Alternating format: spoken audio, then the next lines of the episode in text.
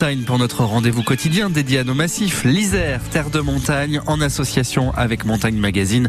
Ce matin, nous continuons notre série consacrée aux routes d'exception à vélo en Isère avec Laurent Belluard et il est accompagné en tandem, bien sûr, par Christophe Chardon. Laurent Belluard, bonjour. Bonjour Christophe. Dans la série Routes d'exception à, à vélo, le col de Menet en Isère à la frontière de la Drôme, sous le regard bienveillant du Mont Aiguille. C'est magnifique, sauvage et paisible, sauf qu'il faut y aller. Et si on veut éviter la longue approche depuis Grenoble, qui se fait bien jusqu'au col de Faux, au-dessus de Monestier de Clermont, la section suivante se déroule sur la très courue D1075, la, la nationale en fait, où le trafic peut être vraiment gênant puisqu'il n'y a pas de bande cyclable. Il faut alors prendre son mal en patience et se dire que le reste vaut vraiment le coup.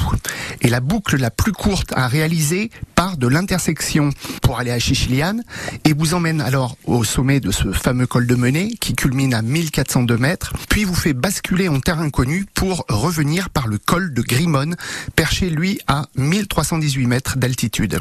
Et croyez-moi, là aussi, c'est tout simplement magnifique. Ça fait quand même 75 km pour un peu plus de 1500 mètres de dénivelé. Donc c'est pas simple, mais ça passe avec un, un bon vélo à assistance électrique, pourquoi pas. Le col de Menet est classiquement la porte d'entrée euh, du Tour du Vercors pour les Grenoblois qui rentrent par le col de Rousset. Mais là, c'est plus cher, c'est 200 km et 3000 mètres de D+. Alors, ce col, comment est-il? Il est facile, c'est un bon point pour ces 12 premiers kilomètres si on fait la boucle évidemment, euh, avec une pente d'environ 5% de moyenne, mais quelques passages un peu plus sévères en, en début de partie. Alors l'avantage pour les collectionneurs, c'est qu'au passage, on s'offre le col